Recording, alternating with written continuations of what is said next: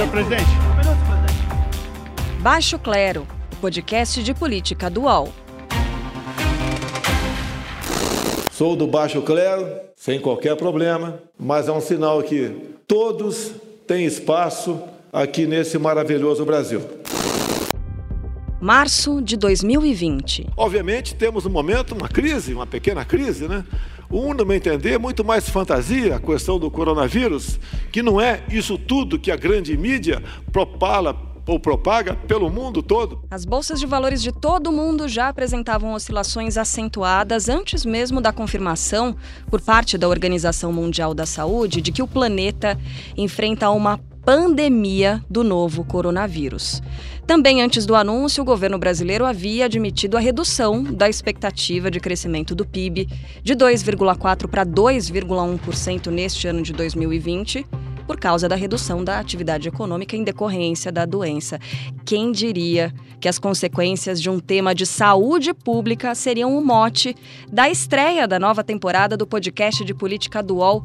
Começa agora a temporada 2020 do Baixo Clero. Baixo clero é um termo usado para definir aqueles deputados com pouca expressão no Congresso, ala que até 2018 contava com a ilustre participação de Jair Bolsonaro. Eu sou Carla Bigato e ao lado dos nossos analistas eu passo te fazer companhia nesse espaço daqui para frente. Vamos às apresentações de quem realmente tem a responsa, dois jornalistas experientes da casa, Maria Carolina Trevisan e Diogo Schelp. Gente, vou pedir para que vocês se apresentem para quem nos faz companhia aqui no Baixo Clero. Carol Trevisan. Sou Maria Carolina Trevisan, sou jornalista há mais de 20 anos, já trabalhei nas revistas semanais, colaborei para revistas mensais e vários jornais. Também trabalhei em áreas de extrema pobreza com jovens comunicadores.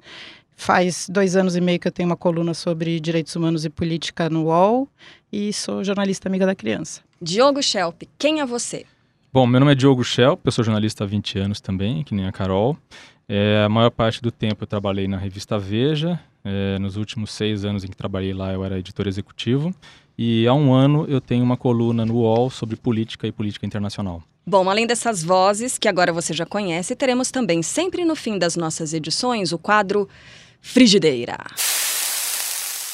Toda semana, Carol Trevisan e o Diogo Schelp vão eleger um personagem do nosso cenário político que merece ser frito ou frita já já por aqui, mas antes, eu sugiro começarmos destrinchando o cenário em que o Brasil é pego pelo coronavírus. Diferentemente do que acontece com os Estados Unidos, em que Donald Trump tem bons resultados na economia para apresentar nesse ano, que é ano de eleição americana, por aqui no Brasil, a gente tem embate entre governo e Congresso, divulgação de um resultado muito negativo com relação ao PIB de 2019. É um dos momentos mais conturbados até agora para isso acontecer, não é, Diogo? É, é o que os americanos chamam de tempestade perfeita, né? É, tudo dando errado ao mesmo tempo. Teve a questão do petróleo também, a Arábia Saudita enfrentando ali a, a Rússia na questão do preço do petróleo, também é, como efeito do, do coronavírus. É, o que eu acho interessante nisso tudo é que é, o governo tem, tem, tem tido uma postura de dizer que não é tão grave a situação e tal. E de fato, se você olhar, por exemplo, agora mesmo eu estava olhando é, uma Sociedade Brasileira de Infectologia, né, revelou um, um documento aqui falando sobre a, sobre o coronavírus, é, mostrando que do ponto de vista médico é, tem uma letalidade menor do que outras doenças contagiosas. Mas do ponto de vista econômico e social, é inevitável que se trata de uma grande crise. Né? E não dá para separar as duas coisas nesse ponto da história. Então, é, como você falou, teve uma, uma revisão aí, no meio de tudo isso, teve essa revisão do PIB, que é um baque tremendo. Pra, pra, normalmente, quando um governo anuncia uma revisão do PIB, ele anuncia um ponto percentual, dois pontos percentuais. Aqui foi muito mais, porque o Guedes já em seguida, a revelação né, feita pela equipe econômica dele, ele disse que num, num cenário pessimista poderia ser só de 1% de crescimento esse ano, o que significaria uma sequência de dois anos com pibinho, né? Porque no ano passado, em 2019, foi 1,1%. 1,1%, a metade do que a gente estava esperando, né? É, agora, você acha que é, essa revisão esse número tão negativo, ele pode amolecer os corações dos parlamentares e não se virar completamente para as eleições, porque esse ano a gente tem eleição no Brasil também, né? As eleições municipais. A partir do meio do ano, a atividade no Congresso ela deve ficar bastante reduzida. Vocês acham que esse número talvez incentive um pouco mais os congressistas a conversar, a dialogar, a encontrar soluções? Ou é também o cenário perfeito para colocar aquelas guerras em andamento para conseguir um atacar o outro? O que, que você acha, Carol? Então, Carla, acho que o Congresso tem tentado apaziguar, né, desde antes da crise do coronavírus. Agora, eu acho que é um momento oportuno para o governo tomar uma decisão de também é, apaziguar os ânimos, né, e tentar criar algum tipo de consenso que leve adiante a questão econômica, porque a crise só se aprofunda, a tendência é se aprofundar ainda mais com esse cenário mundial e nada está sendo feito, né? Então, assim, não só a, as reformas estruturais precisam avançar, como outras medidas precisam ser adotadas para conjunturais que precisam conter é, a situação grave que, que a gente está vivendo nesse momento. Carla, eu acho que, deixa eu falar uma coisa sobre isso, eu acho que isso depende do, do que, que a gente quer por reformas, né? O que, que a gente quer que o Congresso aprove nesse momento, né? Os economistas, eles se dividem, né? Sobre é, tomar medidas emergenciais que, que tenham efeito no curto prazo, ou seguir com o plano de Guedes, que era ter, enfim, que é o plano de longo prazo, né, que é o de aprovar as reformas administrativa e tributária. É, e de imediato, é, nada disso foi apresentado pelo governo, quer dizer, o governo sequer apresentou a reforma administrativa e a reforma tributária, né, que são reformas é, importantes para conter o gasto público. Né. Ele tem ali, claro, é, nas PECs emergenciais que estão no Congresso. É o ponto dele, é, o, é o, atualmente o conflito dele com o Congresso, junto com a questão é, das pautas bomba. Né? Já acabou, foi aprovada uma pauta bomba que foi o benefício de prestação continuada, uhum. que vai causar um, um gasto aí adicional de 20 bilhões de reais. Quer dizer, a, a, impressão que se tem é que Guedes está mais preocupado em usar esse momento, essa crise, para pressionar e que é, essa esse anúncio, por exemplo, de 1% que ele falou, mas como ele falou isso numa reunião com o Congresso. Então, uhum. na verdade, é uma, uma forma de pressionar o Congresso para fazer o que ele quer. Que eu não sei até que ponto é de fato o que resolveria a questão imediata, né?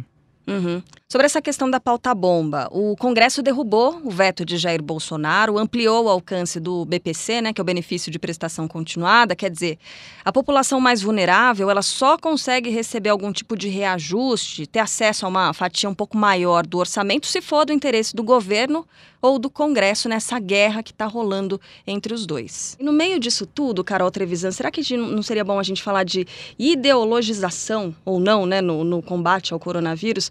O Ministério da Saúde anunciou agora a retomada do reforço no atendimento em saúde com a admissão de médicos pelo programa Mais Médicos, né? Que foi colocado de escanteio pelo governo Jair Bolsonaro logo no começo, quando o presidente da República assumiu. Queria saber de você, você acha boa essa solução emergencial? Pode proteger, de certa forma, a população mais vulnerável economicamente?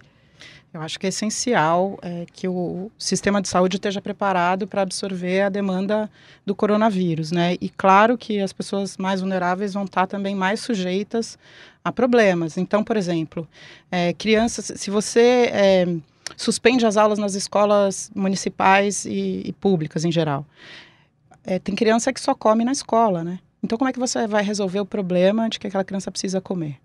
O ministro falou que então essas crianças seriam cuidadas pelos avós e daí poderiam infectar os avós, né, os, os, mais idosos que são os mais vulneráveis também à doença. Mas não é só isso, é um efeito dominó muito preocupante, né? Então não dá para você, por exemplo, proibir que as pessoas andem no transporte público, é, as empregadas domésticas, por exemplo, as trabalhadoras domésticas. Como é que elas vão fazer para chegar no seu trabalho? Não Se dá deslocar também. por quilômetros e quilômetros, né, de casa até e são diaristas, não tem garantia de nada. Então, é, não pode deixar de trabalhar. Então, nesse sentido, acho que as medidas ainda são não estão olhando para essa população.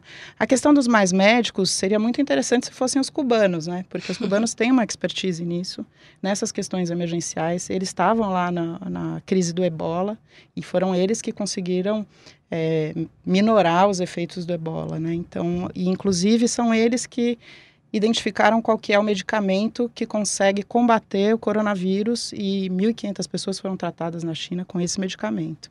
que, que você acha, Diogo, dessa questão do mais médicos? Você acha que pode haver algum tipo de uso político dessa crise que é global no Brasil? Eu, eu, acho que a questão do mais médicos acho que se insere ali numa, numa atuação que tem sido muito boa do Ministério da Saúde nessa crise. Né? O Ministério da Saúde é, conseguiu aprovar no Congresso, antes de, de ter sequer um caso confirmado no Brasil, conseguiu aprovar medidas é, preventivas ali para o momento em que, em que aquilo se tornasse realmente uma, uma epidemia dentro do Brasil, né? Então, é, eu acho que está dentro desse contexto. O Mais Médicos, ele é uma ideia boa, a princípio, no sentido de mandar médicos para onde não costuma ter.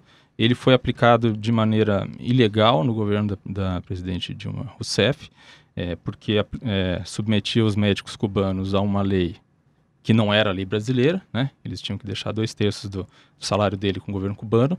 É, e foi também um programa que foi criado é, sob medida para fazer transferência de recursos para o governo cubano.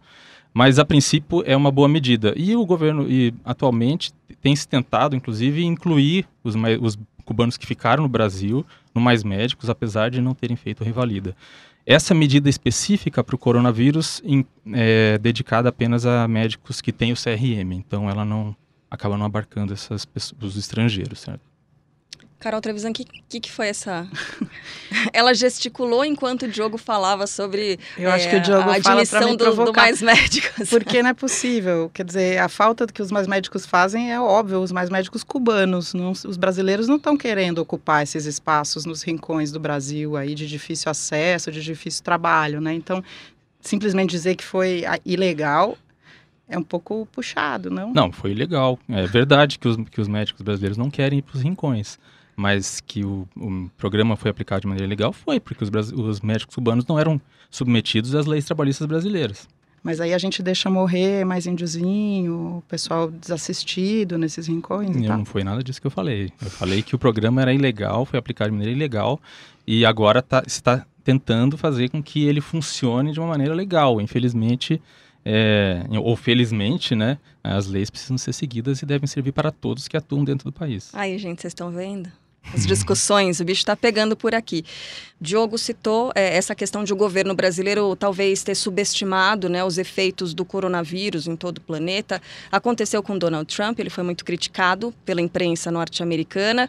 Está correndo atrás do prejuízo agora, né, determinou uma quarentena federal, anunciou em um pronunciamento a suspensão de voos da Europa para os Estados Unidos. We will be suspending all travel from Europe to the United States for the next 30 days. The new rules will go into effect Friday at midnight. Bom, mais uma vez, Donald Trump se utiliza do controle de fronteiras sob o argumento de autoproteção, né? Se está certo ou não, o tempo vai dizer. Mas o Brasil pode, na sua opinião, Carol Trevisan, também seguir os mesmos passos dos americanos? Lembrando que o ministro da Saúde já citou é, a situação da Venezuela, né? Diz que na Venezuela pode haver subnotificação e quanto a isso, acho que não há dúvida, né? Porque a Venezuela tem outros problemas mais urgentes. É, agora, esse fechamento de fronteira do Brasil, isso pode ser adotado também, Carol Trevisan? Eu acho que o que é preocupante é se o governo começar a adotar isso para justificar medidas que gostaria de aplicar com essa demanda do, coronavírus, né? Então, quer dizer, fechar a fronteira sempre foi um desejo ali dos bolsonaristas mais extremistas, com a Venezuela em especial. O ministro da Saúde citou essa questão, essa possibilidade, no momento em que nem havia coronavírus no norte do Brasil. E, e acho que é forçar um pouquinho a barra, né? Eu acho que o Bolsonaro continua seguindo Trump, inclusive quando ele estava nos Estados Unidos ele falou que era uma fantasia, que era estimulada pela mídia. É, e aí ele chega no Brasil e de repente tem que se deparar com uma situação em que o secretário de comunicação dele está contaminado pelo vírus, né? Então, eu acho que é uma questão de equilíbrio. Não adianta você nem ser muito alarmista, nem ser negacionista nessa questão. Você precisa cuidar. Então, claro que você pode diminuir a quantidade de aglomerações. É um momento em que está em crescimento a epidemia, então você pode conter essas, essas aglomerações, esses grandes eventos. Não necessariamente fechar a fronteira, porque do ponto de vista econômico, isso só piora para o país. É, uma, é como se fosse aquele jogo de dominó, que você derruba uma peça e cai tudo.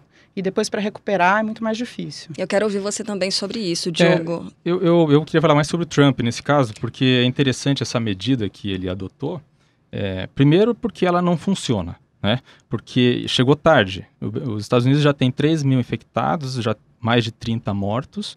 É, e o que acontece se ele fecha ou, enfim, suspende os voos da Europa para os Estados Unidos é que a, o vírus vai continuar se alastrando, porque ele já está se alastrando dentro da população americana, né? É, além disso, é, você não consegue segurar um vírus com muros ou, enfim, fecha, simplesmente com fechamento de fronteira, né? É, a pareceu outra... uma retaliação, não pareceu? É, e inclusive os governos europeus reclamaram, reagiram, porque a decisão do Trump jogou ainda mais lenha na fogueira do nervosismo dos mercados, né? uhum. né? Aumentou o pânico dos mercados, caiu bolsa nos Estados Unidos, caiu a bolsa dos Estados Unidos, foi um recorde de queda, é, caiu bolsa em Frankfurt, em Paris, em Londres, tudo por efeito, por causa do, do, efeito da fala de Trump. E foi num tom também que cria estigma, né? Para quem vem da Europa, quem chega da Ásia, enfim, foi uma coisa é, é, psicologicamente complicada. É, a, depois, ele, inclusive sem transparência e clareza nenhuma, né? Porque depois que ele fez a fala, a Casa Branca e ele próprio tiveram que ir para o Twitter para explicar que na verdade isso não incluía o transporte de bens vindos da Europa e que não incluía os americanos e os estrangeiros com residência permanente nos Estados Unidos. Bom, é, aproveitando que a gente está falando nos Estados Unidos, eleição americana, é, como é que isso pode, ou essa crise global pode interferir no resultado da eleição? Os democratas devem estar, tá, não vou dizer comemorando, porque a gente está no meio de uma pandemia global, mas enfim, é algo que estremece um pouco a base do Trump, não é, Diogo Schelp? É, na verdade, é complicado, porque ao mesmo tempo as pessoas podem correr para o que elas consideram mais seguro, ou correr para enfim, depende muito da, do efeito que isso vai ter na economia americana. Porque é um tiro no escuro também a eleição de um democrata nessa altura do campeonato. Né? É, exatamente, que a gente ainda não sabe a essa altura quem vai ser o candidato, se vai ser o Bernie Sanders ou se vai ser o Joe Biden, apesar de Joe Biden estar na frente. É, mas de fato, sobre o impacto da, da, nas eleições americanas, vai depender muito realmente do impacto que isso vai ter na economia americana. Bom, a gente vai fazer uma breve pausa aqui no Baixo Clero, o podcast de política dual. Já já a gente está de volta. E só para lembrar, no fim, tem a frigideira por aqui, hein? Ouça mais podcasts do UOL como Baixo Clero em noticias.uol.com.br barra podcasts. Recebe salário, faz transferência, pagamento, recarga de celular e até empréstimo, tudo sem taxa. PagBank, a sua conta grátis do PagSeguro. Baixe já o app e abra sua conta em 3 minutos. Segundo bloco do primeiro episódio, episódio de estreia dessa nova temporada do podcast de política dual Baixo Clero, temporada 2020, falando, claro, sobre a pandemia do novo coronavírus. Por aqui, Diogo Schelp, Maria Carolina Trevisan. Gente, no Brasil a gente observa dois atores que integram o mesmo núcleo, o governo federal, claro, agindo de maneiras, digamos, diferentes, né? De um lado, a gente tem a comunicação do Planalto se voltando para as manifestações do dia 15. A própria Carol Trevisan lembrou aqui que o secretário especial das comunicações foi contaminado pelo novo coronavírus. E do outro lado, a gente tem, por enquanto, o Ministério da Saúde demonstrando uma posição atenta, responsável, pelo menos até aqui né? É bom, é bom ressaltar. E transparente. Luiz Henrique Mandetta ganhou muito destaque, né? O ministro da Saúde no, no combate, enfim, na administração dessa crise. Queria ouvir vocês dois é, a respeito do, da ação do Ministério da Saúde nesse momento. Diogo, o que, que a gente pode, como é que a gente pode analisar? É, eu achei interessante porque no governo Bolsonaro tem aqueles que acreditam na ciência e aqueles que não acreditam na ciência, né? O Trump, inclusive, foi criticado porque numa fala recente é, ele comentou o número da Organização Mundial de Saúde, que diz que a, a taxa de letalidade do vírus é de mais de, é de 3,2%, mais ou menos. É, e ele disse que não, que na verdade era de menos 1%, que ele achava que era de menos 1%. Então, quer dizer, o que dizem os cientistas, os médicos, os infectologistas, não tem valor nenhum. É aquela coisa do terraplanismo, né? E o Mandetta, ele vai numa linha contrária. Essa coisa da, da transparência, né? É, vai nessa linha de, de dizer a real para as pessoas, né? Que foi também a abordagem que a Angela Merkel, a, a chanceler alemã, adotou. Ela chegou, fez um, fez um pronunciamento em que ela disse que, olha gente, dois terços da população vai pegar o coronavírus, Nós temos que enfrentar essa situação. Então, em vez. Tranquilidade não é você dizer que está tudo bem e que não tem problema nenhum acontecendo. Tranquilidade é você reconhecer o que está acontecendo e dizer o que vai fazer a respeito. Uhum. Essa fala da Angela Merkel, inclusive, chocou, né, de uma certa forma, porque ela foi muito é, divergente da fala do Donald Trump, né? Enquanto Donald Trump, próprio presidente Bolsonaro também subestimando, tentando baixar os números, ela foi a sincerona, né, nesse caso e já colocou, abriu para todo mundo o que estava acontecendo. É, essa linha adotada também pelo Luiz Henrique Mandetta, Carol Trevisan, o que, que, você acha dessa postura do ministro? É bem interessante, né? O ministro ganhou agora um status que ele não tinha antes, ele estava muito mais, digamos, escondido entre os ministros e os superministros do governo Bolsonaro, e agora ele ganha um destaque que ele nunca teve até o momento. De todas as formas, é bom que ele esteja tendo esse posicionamento, ele está cercado de cientistas e pesquisadores que são muito competentes e ele tem uma grande responsabilidade nesse momento, né? Tomara que o, o resto da equipe do, do governo Bolsonaro siga essa mesma postura. E a postura de chamar e convocar as pessoas para a manifestação do dia 15, usar a máquina pública para isso, né? Inclusive, Secretaria da Comunicação. O próprio Van Garten fez esse chamado no meio, pub, no meio público, usou o Twitter da secretaria para chamar para as manifestações. Não é a posição mais cautelosa, né? Certamente não, né? O próprio Mandetta depois disse que é, se tivesse com gripe não era para ir nas manifestações, né? então ali tentou encontrar ali um meio termo. Sabe que a gente estava até fazendo uma. contar aqui os bastidores, né? No grupo a gente estava acompanhando essa entrevista coletiva e rolou uma piadinha, porque o ministro e. Não, aliás, o secretário de Vigilância em Saúde ele estava tentando encontrar um sinônimo para é, solução não farmacológica, né? Ou é, é, ações não farmacológicas, para dizer aquela coisa de lavar, lavar a mão, mão exatamente, prevenção, prevenção né? é, uhum. as, as, coisas de prevenção que não envolvem medicamentos. E aí a gente estava conversando aqui, enfim, o governo federal acabou, olha, se tiver com gripe, não vá na manifestação, mas né, não é muito nossa responsabilidade, fica mais para os estados, para os municípios agirem. Então, o próprio governo federal achou uma solução não farmacológica porque lavou as mãos com relação é, à convocação dessa, dessa manifestação. Você vê, aconteceu tanta coisa que a gente quase está deixando para trás Aquela fala do presidente Jair Bolsonaro, ainda na viagem aos Estados Unidos, quando encontrou o presidente Donald Trump, presidente da República do Brasil tirou da manga é, aquele questionamento a respeito do sistema eleitoral brasileiro. Ele diz ter provas de que houve fraude nesse pleito que, diga-se de passagem, o elegeu. A gente pode ter uma outra leitura que não a de cortina de fumaça, de tirar a atenção do que realmente importa, Diogo Schelp? É, o, o presidente ele se orgulha de pautar a imprensa, né? Então, é, como ele não tinha resposta para o que estava acontecendo com relação ao, ao, coronavírus, ele criou um factoide que agora ele claramente não consegue comprovar, né? Pelo menos é, é o que é o que tá a gente tem visto, né?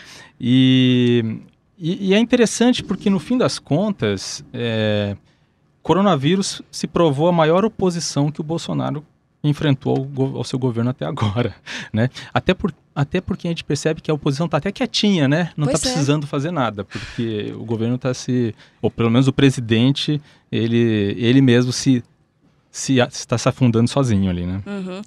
Carol Trevisan, essa denúncia, se não comprovada, ela pode trazer consequências, ou deve né, trazer consequências práticas ao presidente? O que, que você acha? O presidente está acostumado que as instituições não se contrapõem a ele com a mesma força que ele é, contrapõe as instituições. Né? Provoca, né? Então, né? Provoca. É, então, o Tribunal Superior Eleitoral poderia, sim, ter feito mais do que uma nota. A Rosa Weber, a ministra, poderia também ter feito uma fala um pouco mais contundente em relação a isso, porque parece que ele se antecipa para o fracasso da próxima eleição e coloca aquela dúvida se ele vai realmente é, entregar o cargo se ele perder.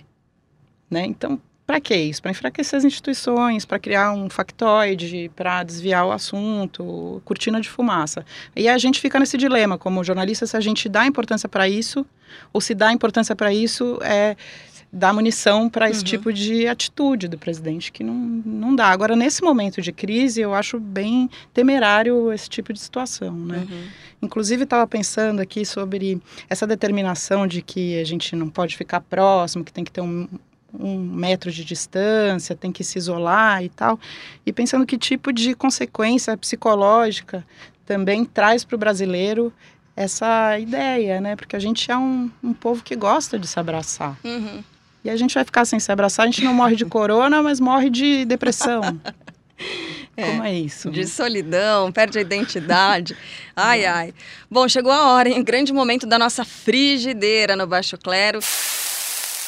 Quem é que vai começar hoje? Para o ímpar?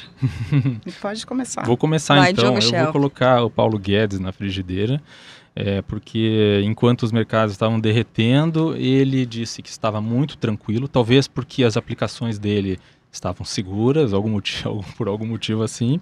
É, o problema ali era a questão blasé, a atitude blasé dele, né? É, toda a comunidade econômica pedindo uma ação, pedindo para ele, é, enfim, anunciar algo de concreto e de imediato. E o que ele fez foi mandar uma cartinha para o Congresso pedindo para aprovar as PECs emergenciais, né? É, que, que procuram a redução de gastos. É, eu, a minha aposta, viu? Eu estou aqui me arriscando bastante a ser colocado eu mesmo na, na frigideira, mas a Eita. minha aposta é que o Guedes não sobrevive politicamente a essa pandemia. Fala-se aí que pode durar quatro meses, talvez esse seja o prazo do, do ministro Paulo Guedes. Cai Paulo Guedes? Uau. Ah, o- tem toda essa história de que o presidente já estava insatisfeito com, com a atuação dele, né? E o anúncio, quando houve o anúncio do Pibinho de 2019, é, Paulo Guedes ali ficou, ficou balançando. E então, é, dependendo de como vai se desenrolar, obviamente, né, essa, essa, toda essa crise em- envolvendo o coronavírus, é possível que isso acabe chegando nele, sim. Deixa eu ler aqui uma frase do ministro da Economia nessa semana. É a seguinte: Nós estávamos em pleno voo, começando a decolar, quando fomos atingidos por essa onda. Fica até difícil de entender, né, o que quer dizer. Não, É. a onda é muito alta, porque Pois é, tá no ele lá avião, no alto, gente. lá em cima no, no avião. É, ele também falou uma outra coisa, né? Ele falou que, que o resto do mundo ia desacelerar, mas o Brasil ia, ia continuar. Vendeu essa coisa da- do É. crescimento da economia como algo muito fácil, né, durante a campanha presidencial, e não é bem assim. Carol Trevisan, quem é que vai pra frigideira? Essa semana eu vou pôr na frigideira uma pessoa que eu acho que contribui muito para esse tipo de atitude do governo Bolsonaro, bastante responsável, que é o secretário de comunicação, Fábio Van Garten, que no momento está com coronavírus, mas eh, no dia 11 de março ele tuitou eh, o seguinte: em que pese a banda podre da imprensa já ter falado absurdos sobre a minha religião, minha família, e minha empresa, agora falam de- da minha saúde. Mas estou bem, não precisarei de abraços do Drauzio Varela. É um- é- ofende o Drauzio, ofende a imprensa e agora ele está com coronavírus e não vai ser abraçado. Como é que faz, né? Que tipo de pessoa está ocupando esse cargo? Então, essa semana eu gostaria de, de fritar o Fábio Van Garten. Bom, a gente torce pela recuperação dele, claro, Claro. mas fica é, algo, algo a acrescentar. Irresponsável. Irresponsável. Algo a acrescentar, Diogo? Não? É isso aí. Não? Bom, gente, então fica por aqui o primeiro episódio dessa nova temporada do Baixo Clero, o podcast de política do UOL. Diogo, Carol, um beijo até a próxima, hein? Um beijo. Até a próxima. Baixo Clero tem a apresentação de Carla Bigato, Diogo Schelp, Maria Carolina Trevisan. Produção, Rubens Lisboa. Edição de áudio, Amer Menegassi. Coordenação, Juliana Carpanês, Marco Sérgio Silva e Diogo Pinheiro. Está encerrada a sessão.